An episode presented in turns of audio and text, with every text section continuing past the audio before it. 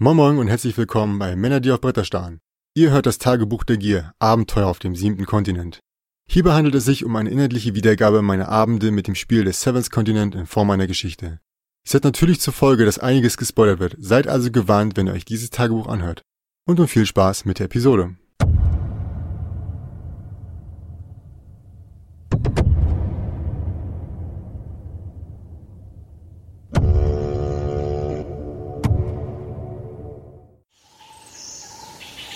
Ich brach im Morgengrauen auf, um die Überquerung der Brücke in Angriff zu nehmen.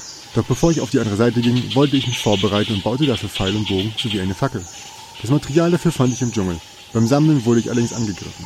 Eine große, spinnähnliche Krabbe fiel von einem Ast, landete direkt auf meinem Kopf und begann sofort damit, mit seinen Zangen meinen Schädel zerquetschen zu wollen. Ich konnte relativ schnell den Griff dieses Dings lockern und warf es zu Boden, von wo es sich flink ins Unterholz zurückzog. Ich ließ mich davon nicht beirren und betrat kurz darauf die Brücke. Diese zu überqueren glich einem Drahtseilakt. Es war nur zu erahnen, welche Stelle gleich wegbrechen könnte. Ich kann nicht sagen, ob es nun Glück oder Können war, das mich auf die andere Seite brachte, aber das ist wohl letztendlich auch egal. Drüben angekommen musste ich feststellen, dass die dortige Flora das absolute Gegenteil zum Dschungel war. Karg, trocken und trist. Ich konsultierte meine Karte. Laut dieser musste das Idol südlich von mir sein, also ging ich in diese Richtung. Nicht, dass ich eine andere Wahl gehabt hätte. Nur wenige Meter von der Brücke entfernt kam ich dann an einem Grab vorbei, von dem ich aufgrund der letzten Ereignisse ab jetzt und in Zukunft aber lieber Abstand halten werde.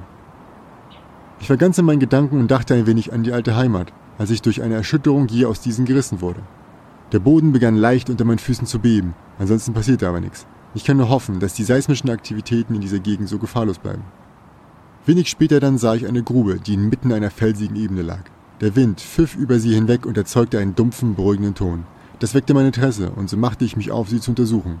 Doch was ich für eine Grube hielt, entpuppte sich bei näherer Betrachtung als eine Nekropole mit vielen Gräbern, die in die Wände gegraben wurden. Ich fand merkwürdige Symbole, die in einen der Grabplätze gehauen wurden und versuchte sie zu deuten. Leider konnte ich mir auch nach etlichen Minuten des Draufrumdenkens keinen Reim darauf bilden. Also schaute ich mich ein wenig im Rest der Nekropole und den offenen Gräbern um und stieß dabei auf eine kleine Öffnung, in der eine Stammeskette aus Knochen und türkisen Stein lag. Ich nahm sie an mich und hing sie mir sogleich um, da es für mich hier nichts weiter zu geben schien, machte ich mich wieder auf den Weg und hielt mich leicht westlich. Der Weg endete alsbald, da ein riesiger Spalt das Gelände in zwei Teile schnitt. Über diesem Abgrund baumelten jedoch große Weidenkörbe an dicken Seilen, die auf der anderen Seite in den Berg zu führen schienen. Jedenfalls glaube ich eine Öffnung ausgemacht zu haben, die mehrere Meter breit sein müsste. Ich bin mir dessen leider nicht hundertprozentig sicher, da dicker Nebel aus dem Spalt aufstieg, welcher genauere Angaben unmöglich machte. Bei näherer Untersuchung der Körbe stellte ich fest, dass die meisten alt und abgenutzt waren, ich bezweifle, dass auch nur einer von ihnen in der Lage ist, mehr als einen einzelnen Passagier zu tragen, wenn überhaupt. Die Wahl eines Korbes müsste also mit Bedacht erfolgen. Auf die andere Seite überzusetzen erschien mir daher als zu gefährlich. Außerdem war ich mir sicher, dass dies auf der Karte eingezeichnet worden wäre. Ich zog also weiter nach Süden und mit der Zeit wurden Hitze und Anstrengung immer schlimmer. Ich konnte nicht mehr. Mein Rücken brachte mich fast um vor Schmerz. Ich musste dringend mein Gepäck reduzieren. Ich ging also meine Ausrüstung durch. Von allem, was ich bei mir trug, erschien mir der Spaten, der nutzloseste Gegenstand zu sein und schmiss ihn daher weg. Hoffentlich muss ich diese Entscheidung später nicht bereuen.